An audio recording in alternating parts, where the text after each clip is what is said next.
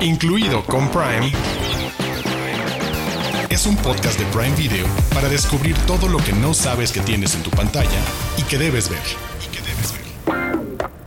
Bienvenidos y bienvenidas a un nuevo episodio de Incluido con Prime, el podcast que cada semana les dice qué estrenos llegan y qué más pueden encontrar en el catálogo de Prime Video. Yo soy Arturo Aguilar y este será un episodio dedicado al estreno en Prime Video de una de las películas que más han dado de qué hablar y positivamente de los grandes estrenos de Hollywood de 2023 y de dos de sus protagonistas. Para hablar de este muy buen estreno, estoy muy bien acompañado, como cada semana, de mi querida Diana Su. Diana Su, ayúdame, ¿de qué les vamos a estar platicando exactamente? Ya, dilo. ¡Qué emoción, qué emoción, qué emoción! Que Air, la historia detrás del logo, llega a la plataforma de Prime Video. Por eso me vestí de forma deportiva el día de hoy para sentir ese, el, el tema detrás de esta película cerca de mí. Y pues ya que es dirigida por Ben Affleck y protagonizada por Matt Damon, pues vamos a aprovechar para hablar de algunos títulos en donde están estas dos estrellas. Uno de ellos es El Camino de Regreso con Ben Affleck y el otro es Los Infiltrados con Matt Damon.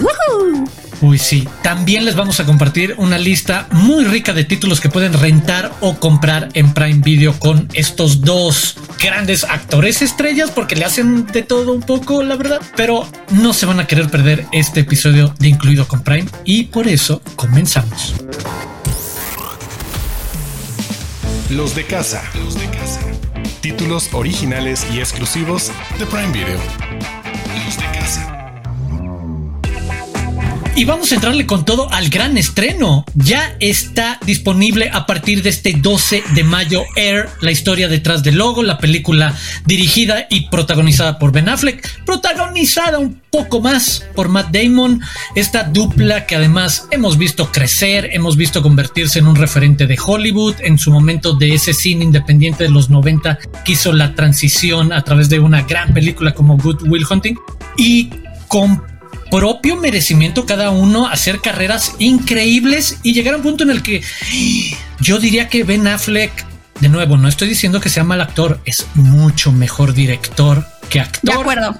Y con esta película confirma, quizás la última no había sido tan buena, pero cuando regre regresamos a The Town y Argo, es un hombre que sabe contar historias y cuando hablamos además de la particularidad de Air, y hace un truco increíble, nos mantiene súper enganchados en una historia que sabemos cómo termina y que no nos debería de sorprender tanto el camino, sin embargo lo hace. Diana, ¿por dónde te gustaría empezar tú a hablar de este riquísimo universo que crea por un lado Air y lo rico que es, que es esta película a nivel de producción, dirección, actuación. Ahí les va una mini sinopsis. Air está ambientada eh, a mediados de los 80 y se trata de la historia paso por paso de cómo un ejecutivo de marketing deportivo que trabaja en la compañía de Nike, pues convenció a Michael Jordan a que firmara su primer contrato. Eh, esto, además de que viéndolo hoy en día en retrospectiva, pues ya es algo como muy común, eh, cómo funcionan algunos acuerdos entre marcas, regalías entre marcas y, y eh, jugadores o estrellas, pues sí digamos que todo se generó a partir de este trato, ¿no? Cambió el marketing deportivo, eh, cambió la equidad entre los deportistas y los patrocinios, como digo, y pues, salvó a la compañía de Nike. Nunca vamos a saber, quizás en un multiverso, qué hubiera pasado si Michael Jordan no hubiera firmado con Nike, qué hubiera pasado para la compañía, pues ya es, es otro tema, pero a mí me gusta mucho porque ah, más allá ahorita hablamos de los actores, eh, de, las, de las decisiones creativas que se tomaron, pero al final de cuentas es una película sobre un acuerdo de negocios, sobre una transacción, sí. ¿no? Sobre una junta en donde la gente se sentó una presentación y firmaron un contrato, ¿no? Es algo bastante frío. Es, pudo haber sido una película densa hasta aburrida para algunas personas y la verdad es que Ben Affleck le impregna de entrada humaniza no la historia metiendo como estos toques de speech motivadores en donde termina la película y sales dispuesto a conquistar el mundo eh, muy bien elegidos el, el cast sobre todo Matt Damon que es quien se encarga de utilizar las palabras correctas para seducir pues a los Jordan de que firmaran con Nike. Yo tengo un ejemplo clarísimo de que esta es una película para todo público, porque se la recomendé a mi mamá. Mi mamá llevó a cuatro amigas al cine a verla, que a mi mamá no le interesan los tenis, o sea, los usa, que bien, cómodos, lo que sea. Pero terminó la película y me llamó y me dijo, qué gran recomendación. Yo dije, obvio, mamá, hazme más caso en la vida. sobre, sobre cine y series, yo le sé. y la verdad es que eh, Air desde que se anunció quiénes iban a ser los involucrados, que íbamos a ver, algo de la historia de Michael Jordan porque no es sobre su historia, sino él es uno de, de hecho no es uno de los jugadores principales, ¿no? Ahí tenemos a la mamá, ahí tenemos a uno de sus representantes, tenemos a muchas otras personas que estuvieron involucradas en esta historia y que vamos a conocer tal cual cómo influyeron para que este trato se diera. Me gusta eso, que sea eh, una película del procedimiento y de poner en el mapa las diferentes historias de quienes estuvieron involucrados y darles el peso necesario, por ejemplo, sí, Michael Jordan sabemos de quién es Michael Jordan. También leí la decisión creativa, ahorita que también entrarás al respecto de no mostrarlo a cuadro y saber porque robaría demasiada atención es no necesitas manifestarlo por completo y le permites tener el foco al personaje de su mamá, que también es una mujer súper importante y vanguardista en muchísimas cosas de cómo toma decisiones para su familia, para el futuro de su hijo. Pero me encanta lo que dijiste al principio, eh, me encanta lo que hace la película porque al final es eso, es el retrato más frío del inicio de un capitalismo desbordado sobre el marketing deportivo y los negocios millonarios que muchas veces ganan más dinero de patrocinios que lo que les pagan sus equipos. Hablemos de básquetbol o béisbol o fútbol o cualquier otra carrera y que este es el gran punto de inflexión que cambió para siempre la historia y que va en paralelo a otra cultura extraordinaria y súper rica que mucha gente quizás sea partícipe, que es la de los sneakers, los zapatos deportivos como objetos de colección por sí mismos y que por supuesto nacieron con los Air Jordan y que se convirtieron en eso, objetos de culto que la gente tiene, así como tú y yo tenemos libros y películas y otro tipo de recuerdos, hay gente que tiene sus sneakers detrás, que saben que muchos de esos modelos de diferentes años valen decenas de miles de dólares y son casi casi como un culto alrededor de ellos. Eso, ver el nacimiento de lo que se convirtió en un fenómeno increíble, grandísimo. A mí me dio mucha risa ver eh, ese reconocimiento inicial de Nike como la empresa tercerona en el mundo del básquetbol y que apenas trataba de ver si alguien le hacía caso, porque lo suyo era el running, en el que muy pocos lo, pelaban y es un nicho como mucho más centrado. Y levanté la manita porque yo, mi primer maratón, los corrí con unos Nike y ah. cuando me gustó la cultura de los sneakers desde cierto tipo de colección, me gustó coleccionar algunos modelos de tenis para correr y mis colecciones tenían Nike, porque en su momento los de los 60, los de los famosos waffles en la suela, eran un modelo innovador, pero eso era súper de nicho. Ver la historia de...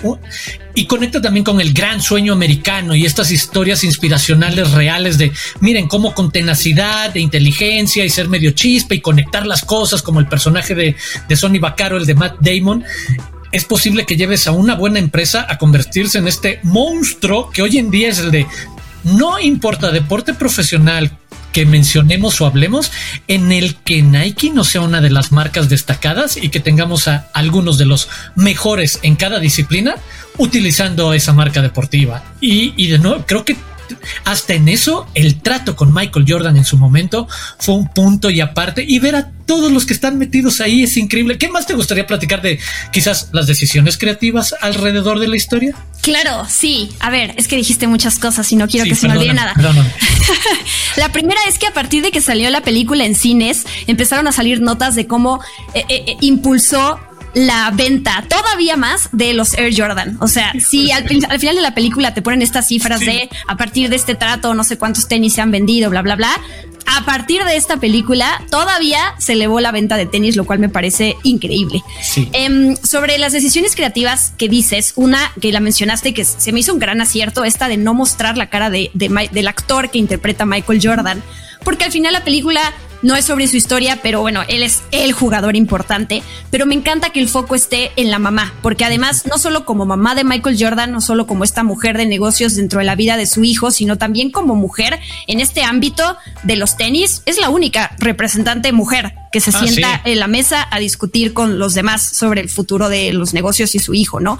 Y mm, si bien eh, no es una película de Michael Jordan, Ben Affleck se acercó con Michael Jordan para, pues, por lo menos preguntarle, oye, ¿qué opinas? Si no estás de acuerdo, no vamos a, tratar esto, ¿no? Y él le pidió que, sobre todo, que incluyera ciertos personajes que fueron importantes y representativos en este, en este acuerdo. Pero lo más importante para él era que su mamá fuera interpretada en la película por Viola Davis.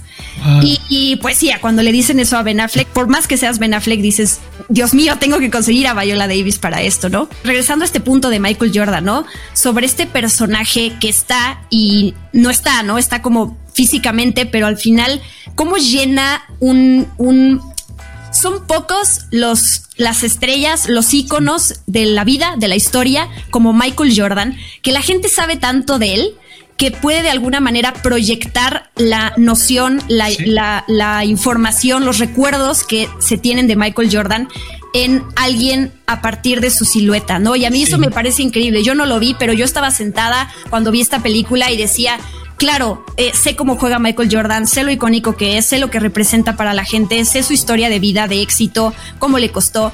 Y eso solo se logra teniendo un personaje como él. Entonces, cómo juegan con eso es bueno, no sé qué tanto Ben Affleck tomó esa decisión o lo platicó con su equipo, pero sí se me hizo un gran acierto.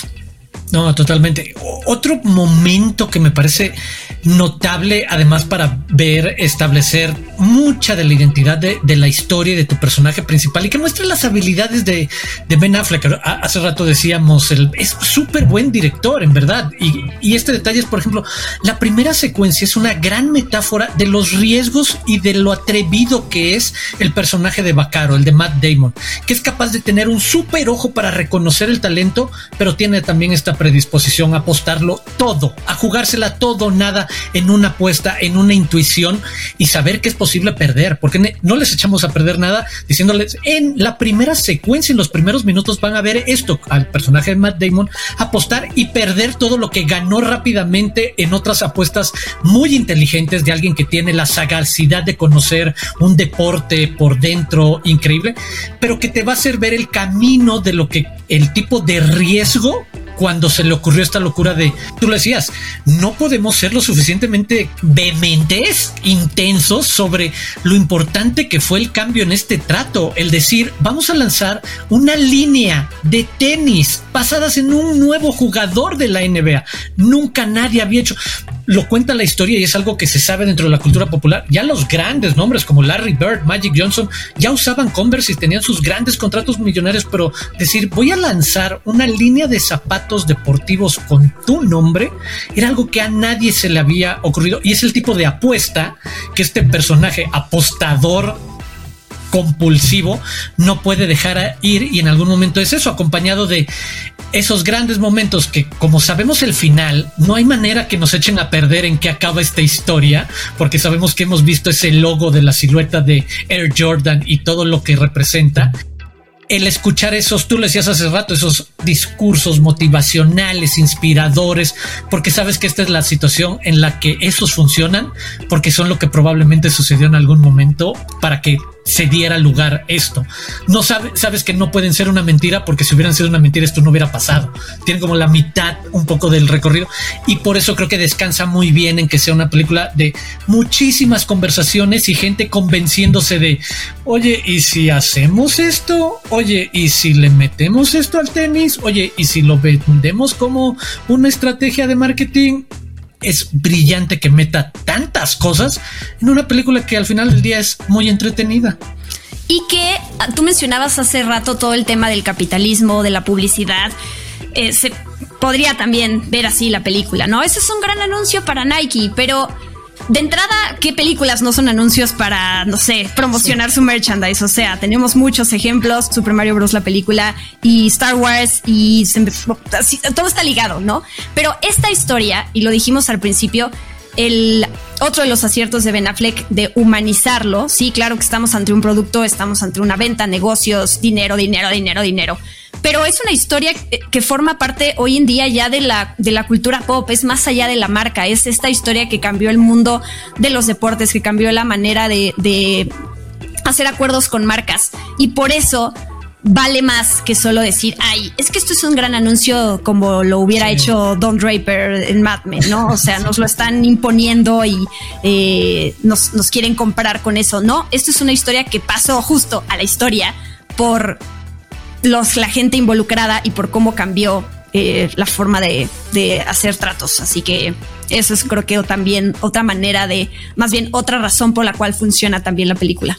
Y el buen Tino, tú dices, ¿en quién decide humanizar y focalizar? Porque creo que el Phil Knight, que es el presidente de Nike que interpreta a Ben Affleck, es una parodia de, de, un CEO, no es muy tomado en serio y me encanta. Me parece de nuevo otra decisión brillante y una ejecución también brillante en un CEO del que te vas a reír y vas a reconocer entre la torpeza y demás para concentrarte de nuevo en este gran viaje personal del, de Sonny Vaccaro de, de Matt Damon.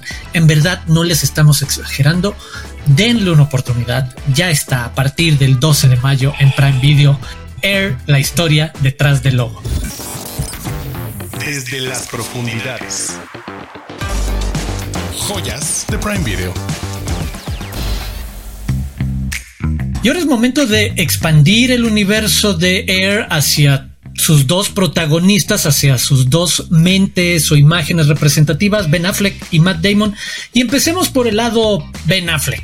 La otra recomendación que está incluida en Prime Video es El Camino de Regreso, este drama deportivo de 2020 dirigido por Gavin O'Connor, escrita por Brad Inglesby, que nos cuenta la historia de este trabajador de la construcción en un momento difícil con problemas de alcoholismo, que es invitado a dirigir, a ser el coach, el entrenador del equipo de su secundaria y se trata de estos terrenos obviamente de una redención acompañada de una historia de crecimiento y de éxito súbito, el underdog que logra deportivamente superar cuando nadie da un peso por él.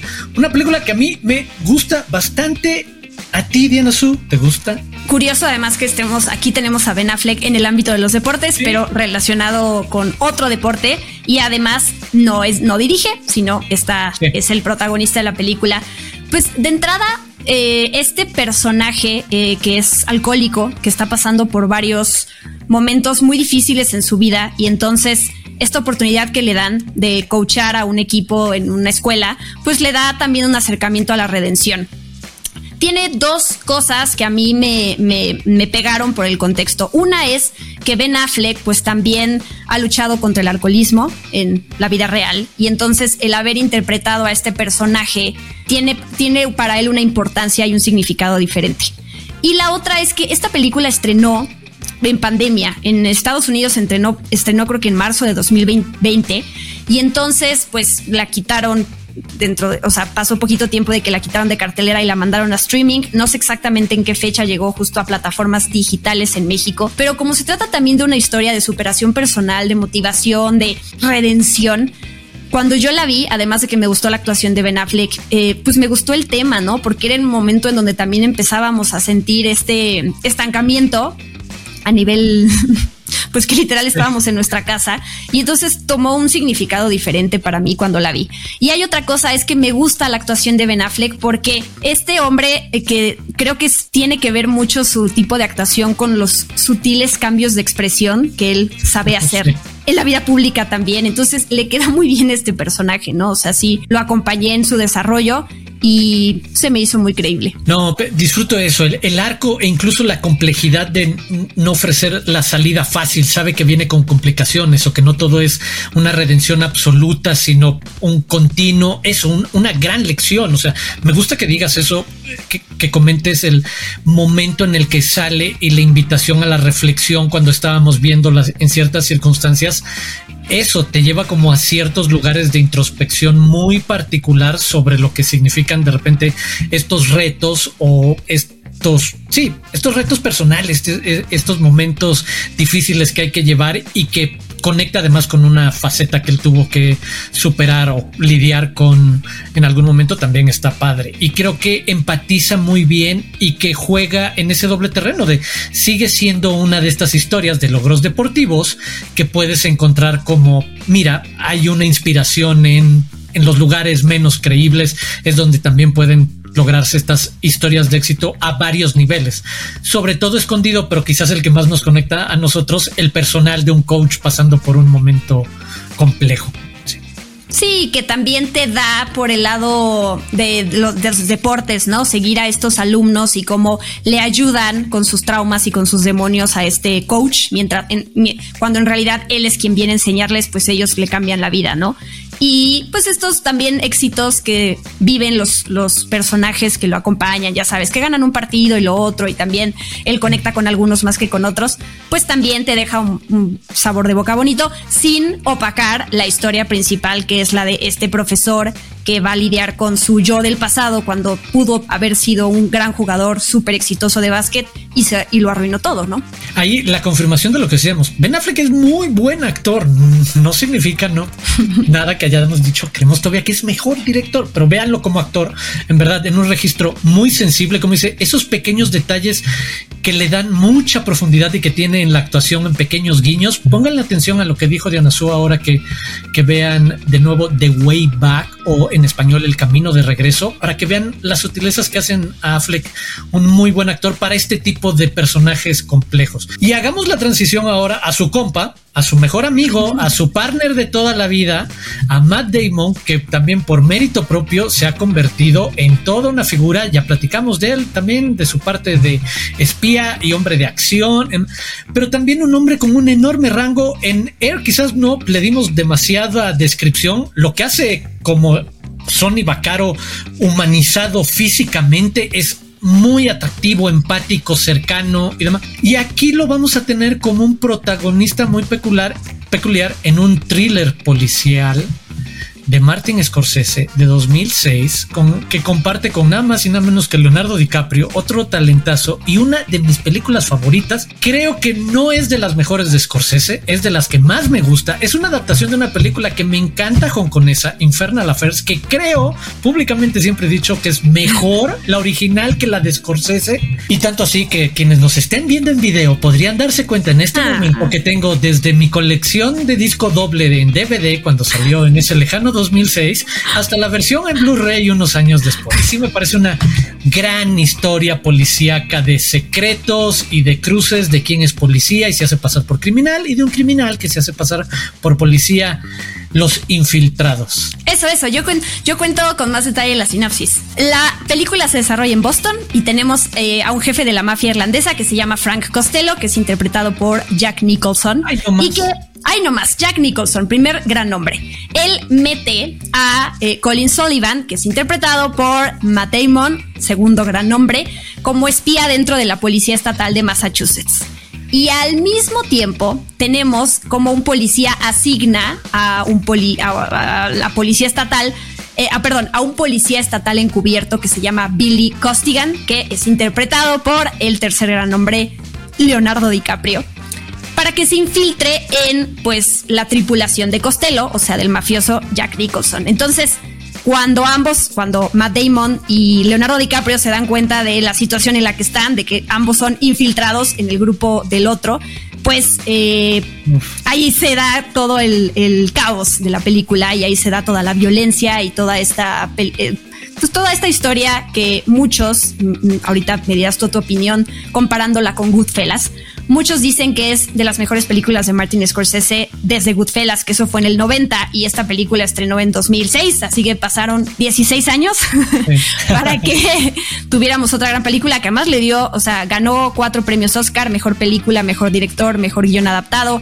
y mejor edición em, para esta película de Martin Scorsese su única película que le ha dado el Oscar de, mejor película. Y sí, a mí me encanta. Este sí creo que es muy buena y es la actualización necesaria del Goodfellas llevado al siglo XXI en la narrativa, en la escalada de violencia y en eso, en el control que tiene por completo de cómo se van cruzando estas historias y cómo se van complicando en diferentes niveles, desde lo personal y las relaciones emocionales que establecen cada uno de estos dos personajes, el de Leonardo DiCaprio, el de Matt Damon, eh, las relaciones que tienen con sus jefes, con los a quienes tienen que realmente rendirles cuentas y la vida que tienen que pretender tener. E, eso, la capacidad de construir en paralelo tan bien dos historias que van chocando y que sabemos como dos trenes inevitablemente se van a cruzar y van a llevar a una explosión. El control que tiene y la manera en la que nos atrapa, además con un elenco increíble, porque dijimos tres super nombres, pero detrás hay muchos otros involucrados como un tal Mark Wahlberg, que quizás no sea el gran nombre, pero es súper popular, es súper famoso, démosle crédito, pero también Alec Baldwin, Vera Farmiga, eh, James, eh, James Batchdale, perdón, Martin Sheen, Ray Winston, una plana mayor para tener de nuevo estas historias de policías y ladrones y traiciones y giros inesperados y sacrificios inesperados. Me gusta mucho, en verdad. La puedo ver una y otra y otra y otra y otra. Y mafia, esa es la otra palabra clave para quienes les gusten ver cosas como Los Soprano y como Goodfellas. Bueno, el irlandés, no sé, que también es de Martin Scorsese. Y está, The Departed. Ahí está. Los infiltrados junto con el camino de regreso, porque no me acordaba cuál era el título en español. The Way Back. The Way Back. The Way Back. hay, hay, otra película que se llama The Way, Way Back. No ah, se confundan. No se confundan. No, ahí no va a salir el señor Affleck. Y nada más decirle, ayúdame. Hay otras películas incluidas eh, también que pueden ver tanto de Ben Affleck como Matt Damon. ¿Quieres mencionar algunas? Sí, de Ben Affleck pueden encontrar The Tender Bar, Gone Girl, Hombres de Negocios y Aguas Profundas, que con Ana de Armas, que ya hablamos de ella en un episodio pasado de este podcast, e incluidas de Matt Damon, pues toda la supremacía Born, que vamos a hablar de ella más adelante. Y a la compra o a la renta eh, de Ben Affleck Argo, que en verdad, si no la han visto, o si ya la han visto, seguro se les antoja verla de nuevo. Batman contra Superman, el origen de la justicia, por si quieren verlo encapotado. Vivir de noche, a él no le gustas tanto. Jay and Silent Bob Strike Back y Código de Honor. Y para compra o renta de Matt Damon, el talentoso Mr. Ripley, que me parece una obra mayor y él también en un gran, gran papel. Mente Indomable, que es su gran colaboración, la película que los puso quizás en el gran mapa. Pequeña Gran Vida, los Agentes del Destino, Contagio, Invictus, Oceans Eleven y Suburbicon. Bienvenidos al paraíso. Todo eso lo pueden rentar. Ahí está, ya tienen como para un mes del maratón Affleck Damon. Reto lanzado. Prime News. Noticias calientitas de Prime Video. Prime Video nos invita a pasar los viernes de verano en la playa Cousins durante la segunda temporada de la serie El verano que me enamoré, con Belly, Conrad y Jeremiah. Pero esta vez, un inesperado visitante amenaza el futuro de la amada casa de Susana. Y Belly tendrá que decidir de una vez por todas hacia dónde se inclina su corazón. Prepárense para el estreno el 14 de julio. Prime News. Tenemos un emocionante adelanto desde la Tierra Media. La actriz Murphy Clark, mejor conocida como Galadriel, compartió una sorpresa sobre la segunda temporada, confirmando que su personaje utilizará uno de los anillos élficos previamente forjados y reveló que se forjarán más anillos en la nueva temporada, dando a los fans una probada de lo que vendrá. Manténganse pendientes de nuestras Prime News para más novedades. Fans de Mario Bros, les tenemos una super noticia. A partir del 25 de mayo, la película Super Mario Bros estará disponible en la tienda de Prime Video. Para los que quieran verla por milésima vez o para quienes todavía no la han visto. Prime News. Jack Ryan de Tom Clancy regresa para una temporada más llena de acción. La cuarta y última temporada de la serie protagonizada por John Krasinski se estrenará el 30 de junio, así que todavía tienen tiempo para ponerse al día con las primeras tres temporadas de Jack Ryan de Tom Clancy. Más adelante les daremos más información. Incluido con Prime, es un podcast de Prime Video. Y así es como hemos llegado al final de este episodio súper aflequesco, súper daimonesco. Eh, invitarlos en verdad a suscribirse, a vernos en el canal, a través del canal en YouTube de Prime Video MX, la playlist incluido con Prime. Los podemos saludar, hacerles como que levantamos la mano. En serio, nos hace sentir mucho más acompañados. Yanasu, muchísimas gracias. Muchas gracias a ti. A mí me encuentran en redes sociales como arroba guion bajo de Anazú. Yo soy Arturo Aguilar, me pueden seguir en arroba Aguilar Arturo y a Prime Video la pueden seguir como arroba Prime Video MX. Sí, Prime Video es la. Lo he decidido de ahora en el futuro. Prime Video es la y la pueden seguir en arroba Prime Video MX. Y nosotros los esperamos la próxima semana aquí en Incluido con Prime.